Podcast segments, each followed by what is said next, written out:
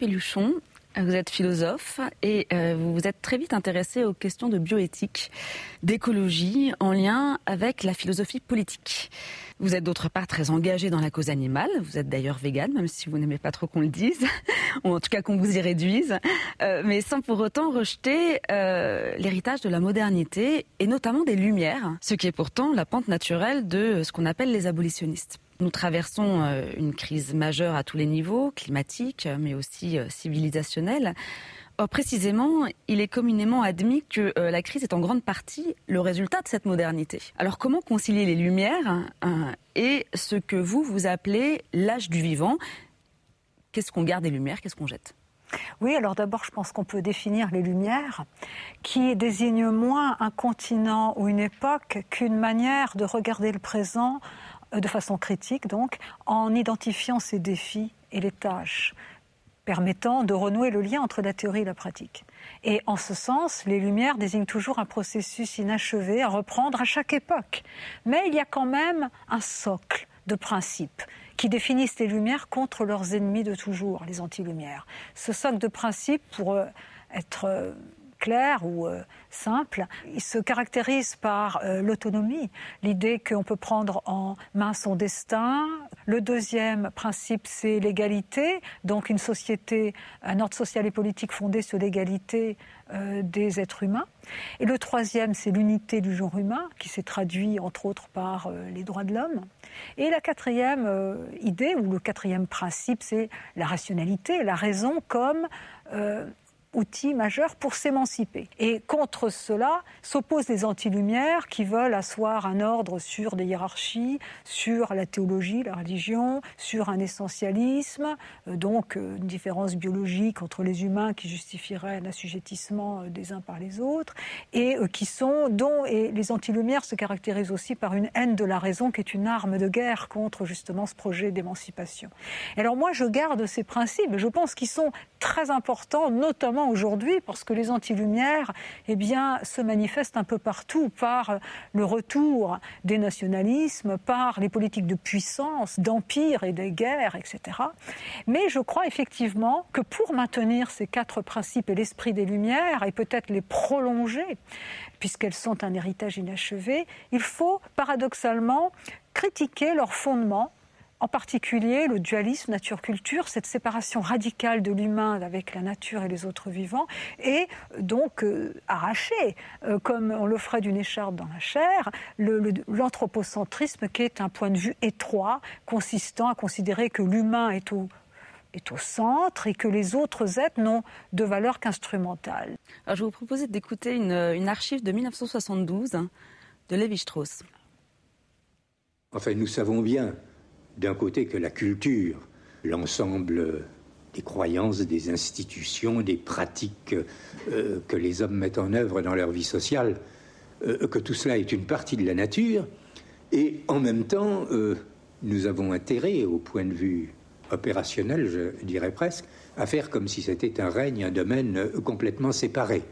Et euh, j'imagine que vous êtes un petit peu euh, dans la même situation euh, quand vous êtes confronté à un problème comme celui du rapport de la vie ou de la pensée, puisque la pensée, c'est évidemment un phénomène de la vie, mais que d'un point de vue pratique, vous avez intérêt à faire comme si la vie s'expliquait intégralement par des principes ou des considérations tout autres. Vous voulez commenter? Alors d'abord, je voudrais dire mon admiration pour Lévi-Strauss qui euh, disait d'Anthropologie structurelle 2 que euh, l'humanisme qui était le nôtre était dévergondé et assis sur un amour propre. Lié à cette séparation entre l'humain et les autres vivants, cette manière d'oublier que l'humain est aussi un être vivant, et cela ouvrait la voie, dit-il, à un cycle maudit et à l'ensemble des discriminations dont le XXe siècle a été témoin. Et alors aujourd'hui, on repense un petit peu le rapport nature-culture, existence-vie, il ne s'agit pas de nier les différences humains-animaux, il ne s'agit pas de les nier du tout, mais de comprendre ces lignes de similitude et de différence, comme disait Derrida, qui également euh, a déconstruit l'humanisme classique. Et, je crois que euh, aujourd'hui, on a la chance, d'une certaine manière, de repenser l'humain sans être obsédé par un propre qui se définit de manière, de toute façon, élitiste et très euh, et réservé à quelques humain. Hein, c'est-à-dire que penser l'humain seulement comme défini par la pensée, et même la pensée laquelle, celle de l'Occident, c'est évidemment donner, euh, prêter le flanc à euh, une attitude ethnocentriste qu'il critiquera, à euh, une attitude de mépris à l'égard des autres vivants. Mais encore une fois, je crois que si on rétablit un peu les choses et qu'on adopte un regard éloigné, comme il disait, si on, on pense avec le voyage, avec les autres cultures et aussi les autres vivants, qu'il y a multiples manière de configurer le monde et de saisir le sens, et que euh, les, animaux, par exemple, aussi sont des êtres intelligents, disait Montaigne dans la du vraiment c'est bon, les essais, eh bien alors ça enrichit notre perception des choses, nous rendant à la fois euh, plus humbles et plus à l'aise dans notre monde. Donc je crois que Lévi-Strauss, c'est pour moi non pas une critique seulement de l'humanisme passé, mais l'occasion de penser un humanisme différent, euh, de la différence, de l'altérité, de la diversité. Oui, parce que vous, tenez une, position euh, un peu similaire qui consiste à, la fois à être antispéciste, on peut le dire, peut-être pas juste non là, mais en tout cas, voilà, non, spéciste, et en même temps humaniste, qui sont généralement deux positions qui s'opposent. Alors, comment vous les tenez ensemble? Ah ben, Je pense que l'humanisme, c'est euh, l'idée que pour protéger la nature et les animaux, il faut commencer par l'humain. C'est-à-dire repenser la manière dont l'humain s'est conçu lui-même dans son rapport à la nature, dans son être à la nature, comme disait aussi Michel Serres, et dans son rapport aux autres vivants. vous êtes beaucoup intéressé euh, aux animaux, à la cause animale, autant je pense dans votre vie que dans votre philosophie. En quoi cette prise en compte de l'animal vient faire bouger les lignes, euh, même d'un point de vue méthodologique? Pourquoi tout à coup la question animale vient faire bouger toutes les lignes de la pensée philosophique, en tout cas euh, en ce qui vous concerne, parce que ce n'est pas juste euh, un détail à l'intérieur ou, euh, une région de votre philosophie. J'ai l'impression que ça a irrigué quand même une manière de repenser le monde. Oui, tout à fait. C'est-à-dire que d'abord, quand on s'interroge sur la vulnérabilité, la passivité du vivant, il est difficile d'oublier les animaux qui, comme nous, sont mortels, comme nous vulnérables, comme nous ont faim, froid, et qui, disait Merleau-Ponty de manière très belle dans les années 48 en causerie, disait, qui sont jetés dans un monde dont ils n'ont pas la clé. C'est-à-dire que ça ne tombe pas euh, tout cuit, si je puis dire. Hein. Il y a une précarité de l'existence animale, une inquiétude. Bon. Mais il y a aussi. Euh, c'est vrai que la question animale a un caractère stratégique. Parce que nous avons longtemps pensé l'humain, ou plutôt l'humanité, en l'opposant à l'animalité. Et euh, ce faisant, nous définissions les animaux par ce qu'ils n'avaient pas le logos, le langage articulé. Euh, et euh, c'était une manière de les euh, simplifier, de les rater même, puisqu'on gommait leur extrême hétérogénéité et leur singularité. Ce sont toujours des êtres individués. Il y a toujours quelqu'un derrière la fourrure et les plumes.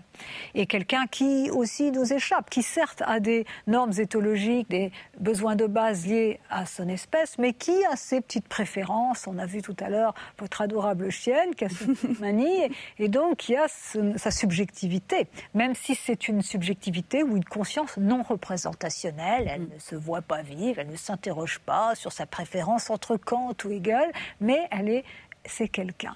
Donc, euh, et c'est vrai que euh, à mesure que euh, les, études du comportement des animaux, l'éthologie, mais aussi la phénoménologie, enrichissaient notre connaissance des animaux, de la complexité de leur vie psychique, de leurs besoins, etc., eh bien, les frontières tracées entre les humains et les animaux se brouillaient sans disparaître complètement. Et tout cela ne conduit pas à mépriser l'humain, mais au contraire à rehausser sa responsabilité qui, elle, est peut-être impropre de l'homme, car euh, et les animaux euh, ne sont pas coupables, n'ont pas euh, une intentionnalité comme la nôtre, et en tout cas, on ne peut pas reprocher, retomber dans les procès des animaux qu'on faisait au Moyen Âge, ou quand un sanglier faisait des dégâts dans un jardin, eh bien, on faisait un procès. Non, ça n'a pas de sens. Il n'y a pas de, de cette responsabilité-là chez les animaux. Donc il y a bien des différences, mais c'est vrai que la question animale, elle, est stratégique parce que pour des raisons de, définition de nous-mêmes, elle est, elle est centrale. Mais surtout, je dirais pour moi, j'ai pris en compte le fait que les traitements que nous faisions subir aux animaux, quasiment dans toutes les activités, pour l'élevage, pour euh, euh, la mode, pour l'expérimentation, eh bien, en disait long sur nous-mêmes. Euh, creuser les traits de notre visage. Donc le projecteur n'était plus sur l'objet de la morale, mais sur nous-mêmes aussi. Et justement, l'industrialisation de l'élevage, le nombre de vies sacrifiées, euh, pour des plaisirs souvent substituables. Et la manière dont ils sont élevés aujourd'hui euh, dans les élevages industriels eh bien, était un coup de projecteur sur ce que nous sommes devenus au cours des siècles et sur ce qu'un modèle de développement aberrant et déshumanisant a fait de nous. Pour prendre en compte les animaux dans nos vies et au cœur du politique pour faire que leurs intérêts comptent malgré tout, même si ce sont les humains qui en décident, il y a toujours cette asymétrie entre les animaux et nous, eh bien pour arriver à faire cela, il faut euh, se débarrasser d'habitudes, remettre en question bien des pratiques, par exemple la corrida aussi en, ce moment, euh, il faut euh, aussi innover pour apprendre à manger avec moins de viande, voire sans viande, etc. Donc c'est pour moi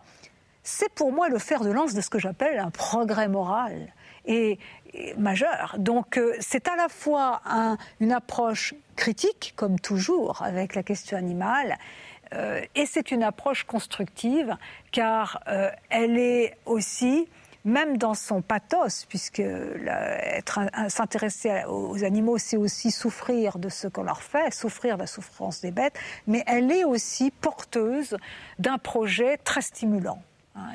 Euh, ah, je, reprends le, terme de stratégie que vous avez utilisé, qui est une stratégie philosophique, méthodologique, mais qui peut également devenir une stratégie politique. Où est-ce qu'on se situe par rapport à cette question? Est-ce que, la crise écologique, est-ce que le traitement fait euh, aux animaux à travers l'industrie animale contraint le philosophe à devenir militant? Euh, quels, sont les, quels sont les postes? Comment on se distribue soi-même dans, ces différentes fonctions de, de citoyen, de chercheur, de philosophe alors moi, j'aime pas trop le mot militant parce mm. que le philosophe doute. Le philosophe est là pour mettre de la perplexité sur le monde et son rapport au monde, tout en étant engagé, est, est un engagement indirect, si j'ose dire. C'est-à-dire que la valeur ajoutée du travail philosophique n'est pas d'aller défiler euh, avec des pancartes, mais mm. elle est de prendre du recul et elle est aussi de penser contre soi-même. Et en particulier quand on est philosophe politique, puisqu'on peut être pur dans sa cuisine, mais dès lors qu'il s'agit de penser des normes pouvant être universalisables ou instituer le bien commun, toujours à définir et à redéfinir dans une démocratie qui par définition l'institue de manière non définitive, eh bien euh, il faut aussi tenir compte des personnes qui pensent différemment et des intérêts divergents. Ou alors on abandonne la démocratie ce qui, pour moi euh, et pour vous, est, euh, impossible et euh, surtout pas souhaitable. Donc du coup, il y a là à essayer de construire des accords sur fond de nos désaccords. Et néanmoins, il faut bien avoir un certain courage politique pour dire qu'il y a certaines choses qu'on ne va plus faire. C'est comme ça que des progrès sont advenus. Il y a eu abolition de la peine de mort en 81 parce que on avait jugé que la peine de mort était mauvaise et en plus était contre-productive, ne permettait pas de baisser la criminalité, etc. Je ne reprendrai pas les arguments euh, euh, de Badinter, qui, dont le discours est, euh, à l'Assemblée formidable. Mais je dirais que là, il y a un courage politique à avoir. Donc il s'agit de tracer une de, voir quelles pratiques peuvent être aujourd'hui abolies, car elles ne sont plus soutenues par la population, ne sont plus utiles, sont même nuisibles à l'écologie, à la vie sociale, etc., comme l'élevage industriel, hein, mais comme aussi beaucoup de pratiques mutilantes pour les animaux. Il peut y avoir même des élevages assez industriels sans euh, les mutilations des cochons, sans la castration à vif, etc., et des pays qui le font, qui légifèrent pour ça. Et puis quelles pratiques, euh, sans être abolies tout de suite, peuvent être modifiées avec des aménagements. Donc dans le manifeste animaliste, la troisième partie, j'avais dressé une liste mm. des euh, propositions qu'on pouvait faire et surtout des moyens de le faire parce qu'on ne peut pas supprimer certains métiers, par exemple de dresseurs de fauves dans les cirques avec animaux sauvages et les mettre au chômage du jour au lendemain. Il y a l'idée d'une reconversion, il y a aussi le respect de l'identité de ces personnes qui s'est construite dans ces métiers, etc. Donc là aussi, vous voyez, le philosophe, c'est quand même quelqu'un qui aime la complexité, ou en tout cas qui, qui doit l'assumer. Et donc, quand il s'agit de donner quelques idées ou quelques guidelines, quelques principes qui pourraient permettre d'instituer le bien commun sur un sujet, euh, non seulement il est bon qu'ils connaissent le terrain et les difficultés euh, rencontrées, mais il est bon aussi, et surtout il est nécessaire, qu'il euh, pense aussi contre lui-même pour essayer de trouver quelque chose de valide de manière, on va dire, pas universelle, mais quand même euh, générale. Et ça, c'est ça. Alors que le militant, les militants, moi j'ai rencontré euh, plusieurs militants, animalistes, écologistes, ou aussi quand je travaillais euh, avec des associations de protection des malades, des usagers d'hôpitaux, Alzheimer, ils ont des niches. Hmm. C'est-à-dire que l'animaliste s'intéressera pas tellement aux malades d'Alzheimer, malade d'Alzheimer s'intéressera pas aux animalistes, etc. Mm. Philosophe, il travaille et souvent aussi contre lui-même. Euh, voilà, parce que là, donc je crois que hum, c'est pour ça que le rapport du philosophe au politique et même au militant ou à la cité, comme disait Lévo-Strauss, il est toujours en tension. Mm. Une tension qui, qui, est, intéressante, qui est, mais il n'y a jamais de confusion.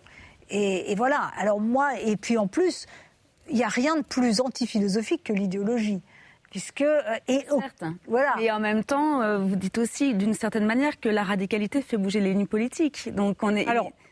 Oui, chez les militants, ça c'est clair qu'on peut, on peut parfois être agacé par des militants. Mais euh, si on se rappelle ce que disait Serge Moscovici, qui a travaillé sur les minorités actives, mm. il distinguait les minorités des minorités actives qui ont un impact par le fait que celles-ci souvent étaient euh, en rupture avec les normes et il le faisait de manière très cohérente, mais euh, parfois assez, euh, disons, musclée. Et sans violence, mais disons de manière. n'hésitez pas à afficher leur hétérodoxie, comme il disait élégamment, et que c'est ça qui faisait bouger les lignes. Et effectivement, souvent les changements sociaux ne s'opèrent pas par les arguments, sinon ça se saurait. Hein mais par euh, justement euh, ces mouvements et au niveau inconscient. C'est-à-dire qu'il est vrai que depuis quelques années, on peut, on peut toujours critiquer certaines associations de protection animale, 214, mais n'empêche que, enfin moi je les critique pas, je les aime beaucoup évidemment, mais je trouve que ce qu'ils ont réussi à faire, c'est que même si euh, tout le monde n'a pas vocation à devenir vegan, tout le monde s'interroge aujourd'hui, en tout cas beaucoup, euh, sur la provenance de la viande, et, que même ceux qui ne sont pas d'accord avec ces militants sont amenés, voire contraints, ils sont contraints de se poser cette question. Et ça, je crois que c'est important. Hein. de toute façon, il n'y a pas de changements sociaux sans une certaine turbulence. Et je crois que la démocratie, n'en déplaise à ceux qui aiment beaucoup l'ordre, et à un moment il faut de l'ordre quand on institue des lois, etc. La démocratie est toujours un peu sauvage, puisqu'elle redéfinit le bien commun, et, avec des, enjeux nouveaux, euh, et, donc du coup, après il s'agit d'encadrer la conflictualité. Non pas s'y opposer, mais pas non plus confondre conflictualité et violence. Euh, euh, violence verbale, physique, ni tyrannie du bien. Donc ça, c'est la démocratie suppose tellement de maturité, tellement de, de qualités qui ne sont pas seulement intellectuelles, mais capacité à vivre ensemble, c'est-à-dire dans cette conflictualité. Ça demande tellement, et c'est vrai que notre époque aime bien les clivages, euh, les, réflexes identitaires, de la philosophie comme la démocratie, qui se ressemblent tant, qui sont nés au même endroit, disait Castoriadis, suppose justement cette, euh, cette ouverture de ne pas avoir ces réflexes euh, identitaires. Et, et, ça, c'est, je crois que c'est peut-être la chose du monde la, moins bien partagée aujourd'hui. Alors, justement, quel est le rôle, euh, selon vous, du philosophe dans la cité? Alors, vous y avez un petit peu répondu, mais euh, on a coutume de dire, enfin, en tout cas dans l'histoire de la philosophie, il a tantôt été roi, tantôt au contraire ermite, en dehors euh, de la, de la cité, parfois conseiller du prince. Vous le verriez où Dans la mêlée démocratique dans cette Alors, conflictualité dans aucun de ces rôles, même s'il les embrasse parfois. Mm. Hein. mais je dirais que le philosophe, sa valeur ajoutée, c'est cette c'est cette euh, instabilité, j'allais dire, ou plutôt le fait qu'il n'est pas identifié à cette fonction-là de conseiller du prince ou de roi. D'ailleurs, ça se passe en général très mal quand il est conseiller du prince. Euh, Platon a été vendu comme esclave, etc. Euh, et puis, euh, Dermite, oui, c'est-à-dire que la distance du philosophe, son détachement, se fait pour un engagement. Et son engagement est inséparable d'un certain détachement. Donc il y a un engagement indirect. Mais quand même, le philosophe, je crois, il est là pour peut-être non seulement donner un esprit critique aux gens, des outils pour mieux penser le monde, mais moi je dirais qu'aujourd'hui, où le lien entre la théorie et pratique a été brisé, notamment après la fin des grandes idéologies, des grandes utopies politiques, je crois qu'il est important qu'au lieu de voir de manière surplombante les choses et de donner des leçons de morale, il y en a beaucoup qui le font, hein, eh bien il s'agit peut-être d'accompagner, d'avoir un regard sensible euh, sur ce qui se passe aujourd'hui et d'être capable d'accompagner des mouvements qui existent euh, en mettant des liens entre les vivants et les morts, le passé et le présent, hein, sans penser qu'on va tout changer du jour au lendemain, mais en essayant de voir dans le passé ceux qui peuvent nous éclairer, les philosophes ou les autres qui peuvent nous éclairer, et en voyant aussi ce qui change, où sont les, euh, défis, euh, et d'accompagner un mouvement justement en lui donnant une cohérence. Donc moi je crois que euh, c'est pour ça que c'est une rationalité sensible. Euh, qui, il s'agit de parler au monde et pas seulement sur lui. Et ça, c'est peut-être quelque chose qui demande de l'empathie. Et donc une philosophie de professeur ne suffit pas. Moi, plus va, et sans doute est-ce parce que je vieillis, plus je me rends compte que mon expérience, si petite soit-elle, inspire beaucoup de mes thèmes et sans doute euh, explique une certaine attention au vivant, à la vulnérabilité, mais aussi explique euh, l'acceptation d'un vertige au cœur de mes plus grandes convictions, qui donc et qui les renverse. Donc vous êtes toujours en dialogue avec vous-même, comme le veut la définition platonicienne finalement de la pensée peut-être parfois un peu contre moi. vous êtes une démocratie à vous toute seule. Oh, la conflictualité. Euh, non, parce que la conférence. Ricoeur était, répond à ces questions de soi-même comme un autre. Il y a une dialectique entre soi et soi. Mhm. Entre soi idem, les repères qu'on a et qui souvent volent en éclats à l'occasion de crises personnelles. Et l'ipsé, c'est-à-dire ce qu'on est soi-même et qu'on définit à un, un, autre niveau. Et souvent, euh, euh, de manière fragile, forte et fragile à la fois, qui se définit par ce en quoi on croit, l'attestation, hein, dont il rappelle l'étymologie, enfin, le lien en allemand Bezeugung avec Zeugnis, témoignage, et Überzeugung, conviction. Donc, et puis il y a quand même la dialectique entre moi et autrui. Les grandes souffrances viennent quand même des autres. Les remises en question les plus dures viennent quand même des autres.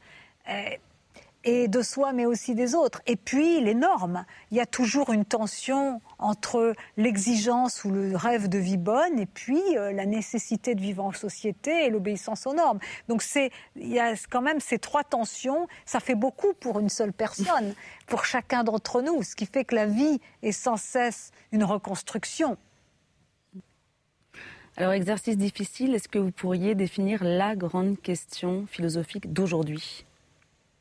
Eh bien, justement, je dirais que c'est le progrès.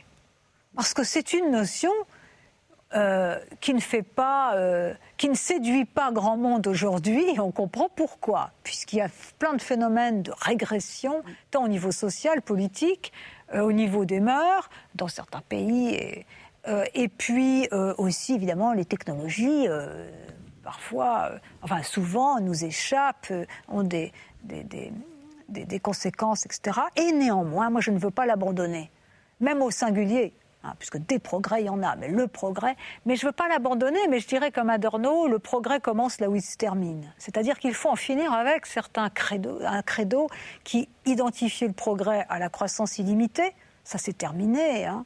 Mais le progrès, moi, je crois justement que au, au cœur même d'une conscience tragique, d'une conscience aigu de la possibilité de notre impossibilité, de la possibilité de l'effondrement, qui n'est pas seulement lié au réchauffement climatique, qui n'accuse pas seulement, ou qui ne souligne pas seulement notre vulnérabilité, mais celle aussi de notre civilisation, au cœur même de ce qui est presque un désespoir, il y a peut-être, en tout cas, oui, il y a la euh, possibilité de penser un âge du vivant, ou en tout cas des signes avant-coureurs d'un âge qui pourrait réenclencher un processus civilisationnel et qui s'appuierait sur justement la prise en compte de notre finitude, de notre vulnérabilité, par une révolution anthropologique, mais qui est liée à un projet politique où on habite la Terre autrement, où on en finit avec cette prédation et cette domination. Mais je crois que on peut et peut-être on doit maintenir la notion de progrès. Merci beaucoup Corinne Pelluchon.